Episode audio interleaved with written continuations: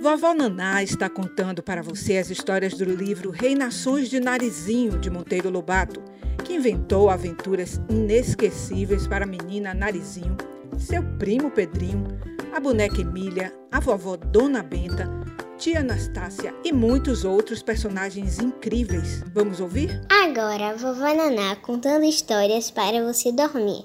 Meus amores, vocês estão lembrados que no capítulo anterior, Dr. Caramujo descobriu que as pedrinhas que o sapo Major Agarra tinha engolido eram suas pílulas e deu uma das pílulas para a boneca Emília, que ficou falando sem parar.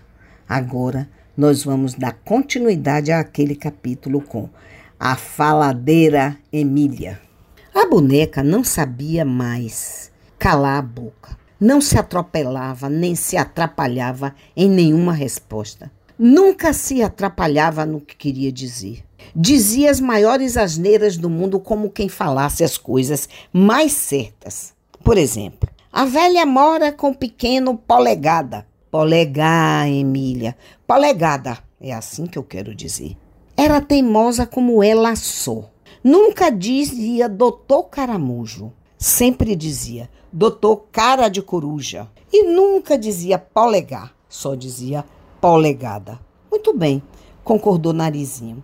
A velha mora com o polegar e o polegar mora com a velha. Mas onde moram os dois? Moram juntos. Narizinho ria-se, dizendo: Pode-se com uma diabinha dessa? Dona Benta era outra que achava muita graça nas maluquices da boneca. Todas as noites punha no colo para lhe contar histórias, porque não havia no mundo quem gostasse mais de histórias do que a boneca. Vivia pedindo que lhe contassem história de tudo: do tapete, do relógio, do armário. Quando soube que Pedrinho, o outro neto de vovó Benta, estava para vir passar um tempo no sítio, pediu a história de Pedrinho. Pedrinho não tem história, respondeu vovó Benta. Ele é um menino de 10 anos que nunca saiu da casa da sua mãe e, portanto, nada fez até hoje, nada conhece do mundo para já ter uma história. Essa é boa, replicou a boneca. Aquele livro de capa vermelha da sua estante também nunca saiu de casa e, no entanto, tem tantas histórias ali dentro. Dona Benta voltou-se para a tia Anastácia e disse: essa Emília diz tanta asneira que é quase impossível conversar com ela. Chega a trabalhar a cabeça da gente. É porque ela é boneca de pano, disse tia Anastácia, e de um paninho muito ordinário. Se eu imaginasse que ela ia aprender a falar, eu tinha feito ela de seda, ou pelo menos de um retalho daquele seu vestido bonito de ir para a missa. Dona Benta olhou para tia Anastácia de um certo modo, como que achando aquela explicação muito parecida com as explicações de Emília. Nisso apareceu o Narizinho, com uma carta para a vovó Benta trazida pelo correio. Letra da sua filha Tonica. Vovó, disse a menina, com certeza é marcando a viagem de Pedrinho. Dona Benta leu. Era isso mesmo. Pedrinho viria daqui a uma semana. Uma semana ainda, comentou Narizinho, desanimada de tanta demora. Que pena! Tenho tanta coisa para contar pro Pedrinho, principalmente as coisas do reino das águas claras. Não sei que reino é esse. Você nunca me falou nele, disse vovó Benta com cara de surpresa. Não falei nem falo, porque a senhora não vai acreditar, vovó.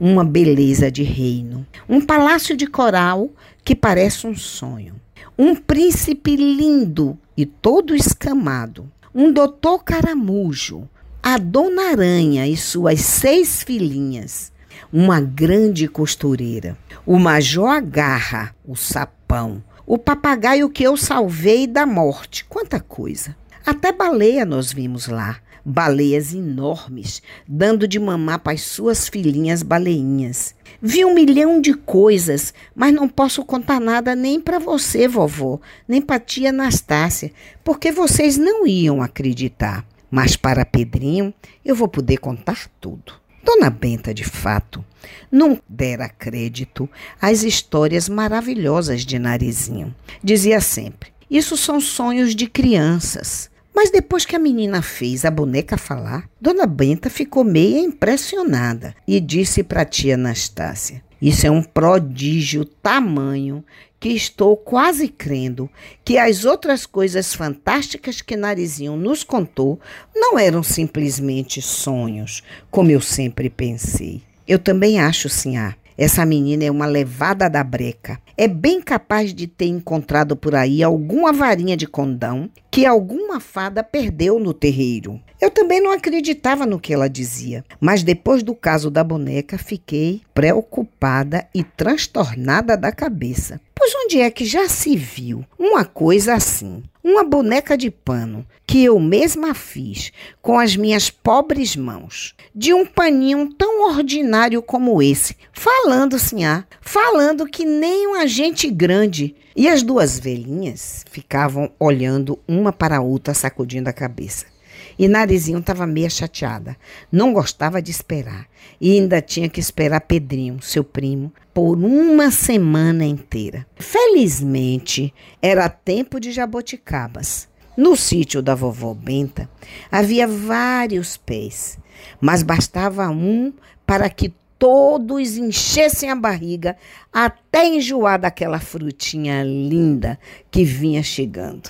E a menina não fazia outra coisa senão chupar jabuticaba. Volta e meia trepava na árvore, que nem uma macaquinha. Escolhia as mais bonitas, punha dentre os dentes e troco, e depois troco, e o engolidinha de caldo pluft, e o caroço fora toque, pluft, toque, pluft. Lá estava o dia inteiro na árvore. As jabuticabas tinham outros fregueses além da menina. Um deles era um leitão muito guloso, que recebera o nome de Rabicó. Assim que via Narizinho trepar na árvore, Rabicó vinha correndo, ficava embaixo da árvore, comendo os caroços. Cada vez que soava lá de cima um troque, seguido de pluft, ouvia-se cá de baixo um nhoque. E a música da jabuticabira era assim: troque, pluft, nhoque, cloque, pluft, nhoque. Passarinhos assanhaços também, abelhas e vespas rodeavam as jabuticabas cantando. Zzz, zzz, zzz, ficavam que nem um meu. As jabuticabas estavam lindas, eram do seu melhor tempo. Elas então escolhiam as frutas, furavam com ferrão, enfiavam meio corpo dentro da jabuticaba e deixavam-se ficar quietinhas, sugando aquele mel até caírem bêbadas e não mordiam. Não tinha tempo. O tempo era pouco para aproveitar aquela gostosura que só durava uns 15 dias. Não mordiam, é um modo de dizer. Nunca tinham mordido, isso sim.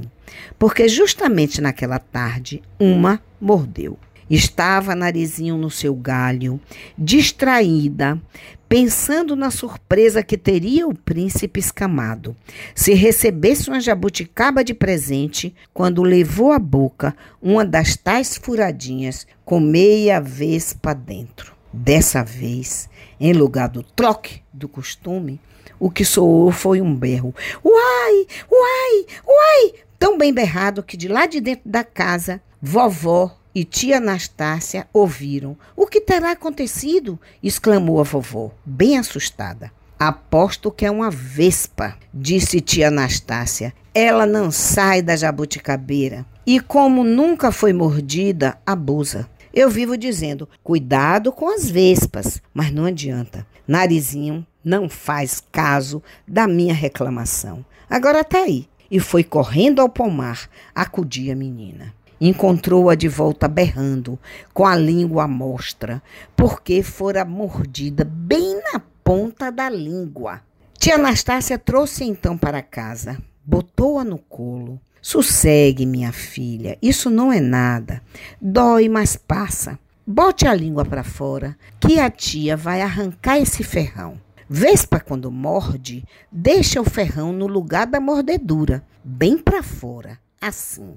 Narizinho tomou coragem, espichou meio palmo de língua e tia Anastácia, com muito custo, porque já não tinha uma vista tão boa, pôde afinal descobrir onde o ferranzinho se escondia e arrancá-lo. Pronto! exclamou, mostrando qualquer coisa na ponta de uma pinça. Está aqui o malvado. Agora é só ter paciência e esperar que a dor passe. Se fosse mordida de cachorro bravo, seria muito pior. Narizinho curtiu a dor por muitos minutos, de língua inchada e olhos vermelhos, soluçando de vez em quando. Depois que a dor passou, foi contar à boneca a sua história. Bem feito, disse Emília. Se fosse eu, antes de comer a jabuticaba, eu olhava para ver se tinha uma vespa dentro, nem que fosse com o binóculo da vovó. Apesar do acontecido, Narizinho não pôde reprimir uma gargalhada que tia Anastácia ouviu lá da cozinha. Narizinho já sarou e daqui a um instantinho está trepada na árvore de novo. E tinha razão. Indo dali a pouco ao rio, com uma trouxa de roupa suja, ao passar pela jabuticabeira, parou para ouvir a música de sempre. Clock, pluft, nhoque. Lá estava, narizinho trepada na árvore. E lá estava, embaixo da árvore, Rabicó, esperando os caroços. Está tudo regulando, murmurou consigo tia Anastácia. E pondo a trouxa na cabeça, seguiu para o rio. Aqui, tia Naizinha, que está contando para vocês a história de Narizinho, a menina do nariz arrebitado e as aventuras do sítio do pica-pau amarelo. E chegou a hora de ouvir música. A vovó Naná canta as rodas de country.